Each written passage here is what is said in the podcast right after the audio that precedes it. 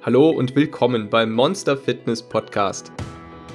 Wenn du wissen möchtest, wie du deinen inneren Schweinehund, dein inneres Monster in den Griff bekommst, effektiv abnehmen kannst und dauerhaft dein Leben veränderst, dann bist du hier genau richtig. Willkommen zurück zu einer neuen Folge vom Monster Fitness Podcast Abenteuer abnehmen kommen wir nun tatsächlich zum letzten Teil dieser Selbstreflexionsreihe. In dieser Folge möchte ich dir von meinen wichtigsten und hilfreichsten Erkenntnissen während des Abnehmens erzählen. Und damit wir es auch noch so ein bisschen äh, fokussieren, ein bisschen eingrenzen, denn da gibt es ja auch sehr, sehr viel zu, zu sagen, möchte ich es gerne auf den Ernährungsbereich beziehen und vielleicht am Ende so ein bisschen auf das Mentale eingehen. Und dabei natürlich den Fokus darauf legen, was vielleicht nicht ganz so offensichtlich ist und dabei ein paar sehr hartnäckige Märchen aufdecken, die, glaube ich, immer noch recht stark im Trend liegen. In der letzten Folge hatte ich als Challenge einen konkreten Handlungsplan genannt, das gilt natürlich auch jetzt während dieser Phase, während des Abnehmens, gerade jetzt. Und ich kann es dir nur noch mal empfehlen, das wirklich zu machen, zumindest diese fünf bis zehn Minuten zu investieren am Anfang des Monats. Das kann man auch jede Woche machen. Ich mach's jede Woche einmal, jeden Monat und am Morgen schreibe ich mir in fünf Minuten meine To-Do-Liste auf oder beziehungsweise meistens mache ich es für den nächsten Tag dann einfach schon so ein paar grobe Punkte, was ich gerne erreichen möchte oder einhalten möchte. Und dann klappt es einfach viel, viel besser. Es ist einfach so, als würde man das ja so ganz tief in sein System einprogrammieren und irgendwie, ja, wird man dann auch immer äh, dahin gesteuert. Meine erste Empfehlung, die ich meinem jungen Ich mit auf den Weg geben würde, wenn ich nochmal, äh, ja, wenn ich mit mir selbst sprechen könnte, Dinge anders machen könnte, dann wäre das, sich nicht an diesen Mythos zu halten, dass man die Dinge langsam verändern soll, immer eins nach dem anderen.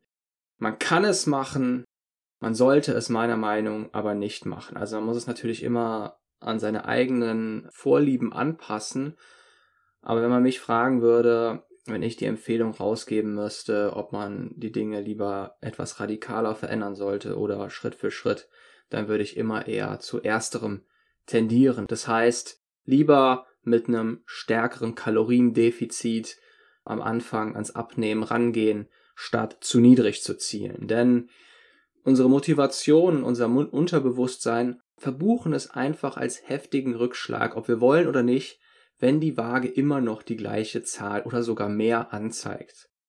Und zwar eben deswegen, weil unser Kaloriendefizit zu niedrig war. Also angenommen, du gehst davon aus, dass du die letzten drei Wochen im Kaloriendefizit warst und dann zeigt die Waage immer noch dasselbe Gewicht an, dann führt das meiner Erfahrung nach für die meisten, mich eingeschlossen, dazu, dass man eben schnell demotiviert ist.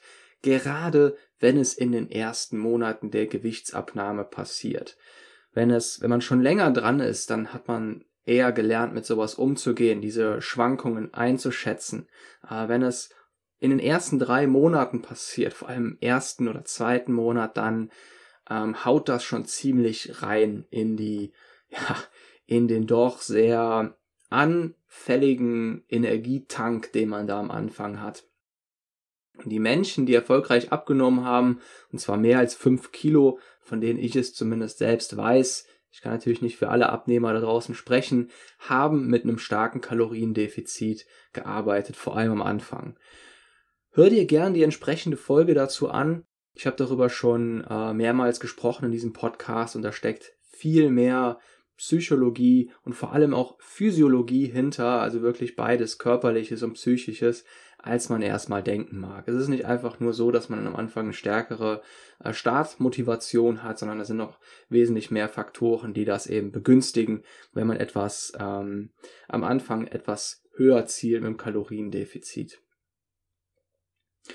Das nächste ist, variiere die Trainings- und Essenszeiten so lange, bis es optimal für dich passt. Das ist die nächste Erfahrung, die ich meinem jungen Ich mitgeben würde. Ich habe ziemlich viel ausprobiert, immer wieder so ein bisschen ähm, variiert, mal morgens, mal abends, mal mittags, irgendwann tagsüber aufs Essen zu verzichten, drei Mahlzeiten, eine Mahlzeit, fünf Mahlzeiten, äh, sieben, sogar mal, mal neun Mahlzeiten. Und es dauert einfach eine Weile, bis man für sich selbst herausgefunden hat, was da am besten passt. Und das findet man nicht über pauschale Empfehlungen heraus, indem man einfach immer wieder ja irgendeinem anderen Trend folgt, sondern wirklich einfach mal für sich das Ganze variiert und zwar so lange variiert, bis man eben das Optimale für sich selbst gefunden hat. Um dir eine Empfehlung für den Start mitzugeben, also für mich und für die, mit denen ich äh, zusammengearbeitet habe, hat es besonders gut geklappt, wenn man morgens aufs Essen verzichtet.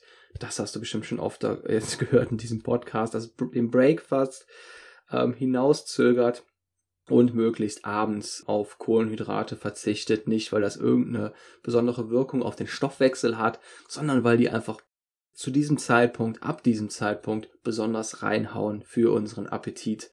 Denn unser Blutzuckerspiegel und damit unser Insulinspiegel wird im Laufe des Tages immer sensibler und gerät damit ähm, ja vor allem abends und spätabends viel stärker ins Schwanken, wodurch viel stärker Appetit ausgelöst wird. Es werden wesentlich mehr von unseren kleinen ähm, Appetitanregerhormonen ausgeschüttet, als wenn wir die kohlenhydratreichen Lebensmittel tagsüber aufnehmen. Das heißt, abends lieber möglichst eiweißreiche Lebensmittel essen. Und damit kommen wir auch direkt zum nächsten Punkt. Halte dich nicht an scheingesunde oder pseudogesunde Mahlzeiten aus Kochbüchern, sondern kombiniere selbst. Das hört sich jetzt erstmal anstrengend an. Man soll selbst kombinieren, ja, woher weiß ich denn, was gut ist? Das weiß man sehr schnell. Was hat viel Volumen, aber wenig Kalorien? Nun überlegst du, wie du das Ganze einfach schmackhaft hinbekommen könntest. Darüber habe ich ja in der letzten Folge, das hatte ich schon kurz angerissen. Also eiweißreiche Mahlzeiten, Mahlzeiten mit viel Volumen, die nicht so viel Kalorien haben, wenig Zucker. Und damit bist du auch schon am Ziel. Damit weißt du schon, ja, was du eben essen solltest. Und jetzt hast du im Prinzip jede Freiheit der Welt, das für dich ja nach deinen Vorlieben zu kombinieren. Und warum ich das jetzt einfach nochmal ähm, so stark herausstelle mit dem nicht am Schein gesunde Mahlzeiten oder an, ähm, ich würde mich im Prinzip, würde ich mich überhaupt nicht daran halten, was angeblich gesund sein soll oder nicht gesund. Zum Beispiel ist es völlig okay, wenn man Brokkoli und Hähnchenfleisch isst und dazu Sauce Hollandaise nimmt. Also einfach ruhig schön Sauce Hollandaise über Brokkoli mit irgendeinem Eiweißreich, mit eiweißreichen Portionen, also Fleisch, Fisch, Käse, was auch immer gießen und damit hat man dann insgesamt vom Gesamtbild her immer noch ein, eine sehr volumenreiche Mahlzeit, die viele Nährstoffe bietet, viel Eiweiß und wenig Kalorien hat. Das Wichtige dabei ist also, auf das Gesamtbild zu achten, sich nicht an diese pauschalen Regeln zu halten, wie Sauce Hollandaise ist ungesund und davon wird man dick, sondern frag dich lieber, wie viel hat dieses ganze Paket nun insgesamt? Schmeckt es und macht es satt? Das sind die Fragen, die du dir stellen solltest. Wenn du dir wirklich Mahlzeiten bauen möchtest, die dich, ja, vorwärts bringen beim Abnehmen. Ich esse zum Beispiel auch gerne Vanillepudding. Ich esse sehr viel Vanillepudding, nur eben mit Wasser und Quark und dunkler Schokolade. Und Wasser und Quark kombiniert mit diesem Vanillepuddingpulver führt immer noch dazu, dass man eine super, super, sehr viel zu essen hat, das aber gleichzeitig wenig Kalorien hat und auch noch satt macht, weil es eben ja fast nur aus Eiweiß besteht oder größtenteils aus Eiweiß und dann kommt noch die dunkle Schokolade hinzu, die sehr sehr viele Ballaststoffe mitbringt. Ballaststoffe erhöhen auch noch mal sehr stark den Sättigungswert und zack, damit schafft man es wirklich mit sehr sehr wenig Kalorien den ganzen Tag satt, den ganzen Tag satt zu werden.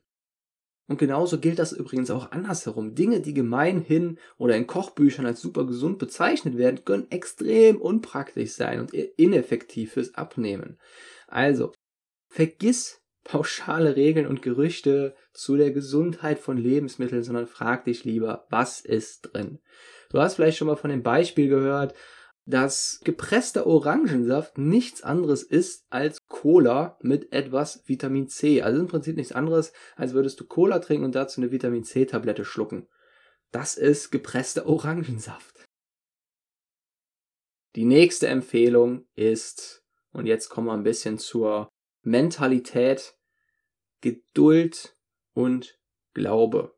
Und ich sage extra nicht einfach nur Geduld, sondern ich bin der festen Überzeugung, dass eigentlich Glaube das Stichwort ist. Auch wenn es wahrscheinlich bei den meisten sehr negativ konnotiert ist oder man jetzt irgendwie an etwas Religiöses denkt, das meine ich überhaupt nicht, sondern ich meine wirklich einfach nur den Glauben an sich. Ich habe selbst während meiner intensivsten Abnehmphasen, in denen ich so viel wie nur möglich verlieren wollte, zwei Wochen hintereinander gehabt, in denen die verdammte Waage das gleiche angezeigt hat. Warum? Wasserschwankungen, Hormone, Trainingsauswirkungen, bei denen Wasser eingelagert wurde, Schwankungen in der Ernährung, weiß der Geier was genau. Vier Tage später hatte ich dann wieder zwei Kilo runter. Und was hilft in dieser Phase? Ganz genau, der pure Glaube daran, dass es einfach vorwärts geht. Dass es vorwärts gehen wird, solange du im Kaloriendefizit bist. Es gibt keinen Beweis dafür, dass du nächste Woche ein Kilo abnehmen wirst. Und du hast nur diese Möglichkeit daran zu glauben, dass es eben funktioniert. Und so doof sich das auch anhört, je stärker du daran glaubst, desto eher wirst du durchhalten und langfristig Erfolg haben. Meiner Meinung nach ist das übrigens auch der eigentliche Hauptsinn von Personal Trainern. Den Glauben des Abnehmers, des Teilnehmers zu stärken, massiv zu stärken, in Granit zu meißeln, indem der Personal Trainer dir sagt, was zu tun ist, beziehungsweise einfach nochmal das bestätigt, was der Teilnehmer meist sowieso schon weiß. Das heißt, oftmals wissen die Personen, die sich für ein Personal Training anmelden, mehr als genug über Ernährung und Training und das, was sie eigentlich durch das Personal Training erhalten, das ist nicht die magische Abkürzung, sondern das ist im Grunde die Stärkung ihrer Motivation, weil ihr Glaube gestärkt wird. Denn nun haben sie es ja nochmal vom Personal Trainer gehört und das gibt ihnen Vertrauen. Das gibt ihnen da Vertrauen, wo sie vorher eben noch gezweifelt haben, an dem eigentlichen Wissensstand, ändert sich da oftmals kaum etwas. Du kannst also theoretisch einen ziemlich armen Trainingsplan haben, aber wenn du daran glaubst, dass es funktioniert, wirst du trotzdem mit der Zeit Fortschritte machen und Erfolg haben. Ich bin mir sicher, jeder von uns hat sich schon mal bei der ein oder anderen Person gefragt, wie der oder die das wohl hinbekommen hat, bei diesem Training oder dieser Ernährung. Ganz einfach. Sie hat einfach daran geglaubt, dass es damit funktioniert. Und weil sie eben so sehr daran geglaubt hat und davon überzeugt war, dass es damit funktioniert, konnte sie es durchziehen. Wenn du in irgendeinem Magazin was von einem neuen Ultratron 3x7x5 Training liest, hast du auf einmal wieder Motivation, wo vorher keine war. Du denkst dir, das ist es.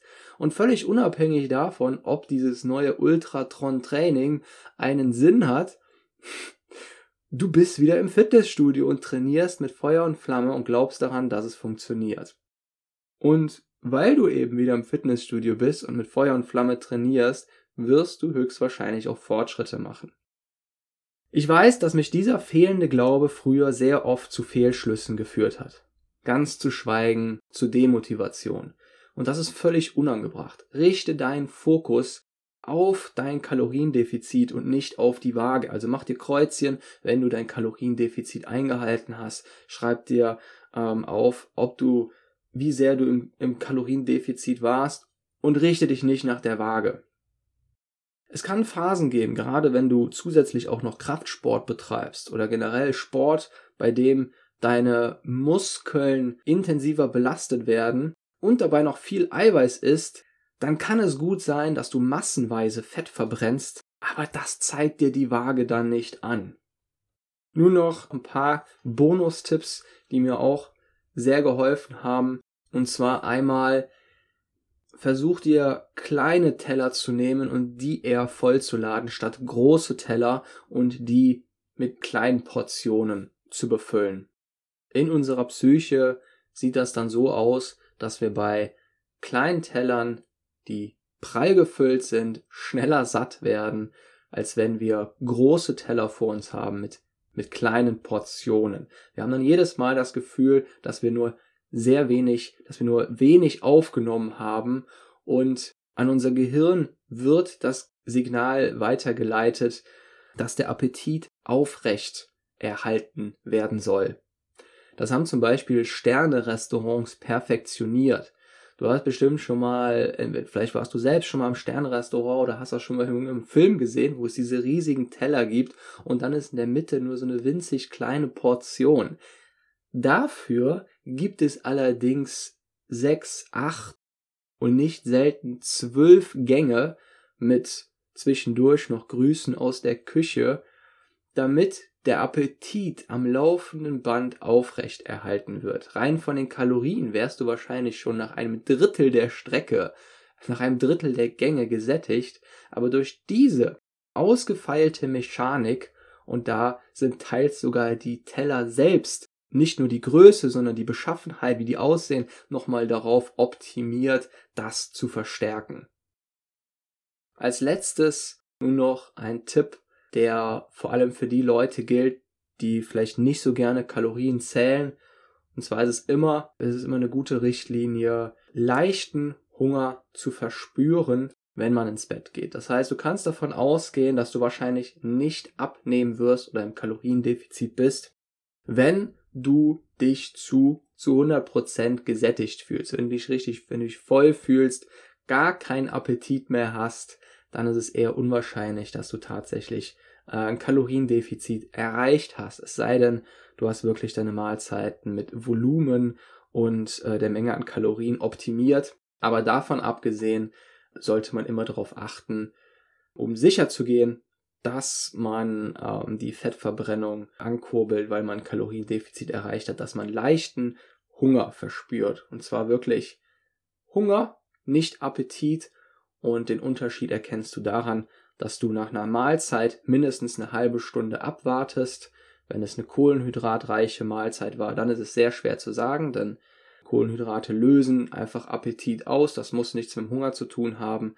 Aber angenommen, du hast äh, eine kohlenhydratarme Mahlzeit gegessen, lässt eine halbe Stunde verstreichen, hast vielleicht noch ein bisschen was getrunken. Und wenn du dann immer noch leichten Appetit oder leichten Hunger verspürst, also immer noch Lust hast, was zu essen, immer noch was essen möchtest, dann kannst du davon ausgehen, dass das leichter Hunger ist und das ist optimal, um damit eben ins Bett zu gehen. Wenn der Hunger zu groß ist, da muss man einfach ein Gefühl für bekommen. Dann würde ich dir empfehlen, noch äh, ja, Kleinigkeiten zu essen, kleine eiweißreiche Snacks und ähm, ja, dann bist du auf der auf der sicheren Seite. Das bedeutet nicht, dass du auch ja, mit mittelgroßem Hunger ins Bett gehen kannst, wenn du deine Nährstoffe, also vor allem Eiweiß, Mikronährstoffe soweit gedeckt hast und radikaler starten möchtest, ist das auch absolut in Ordnung.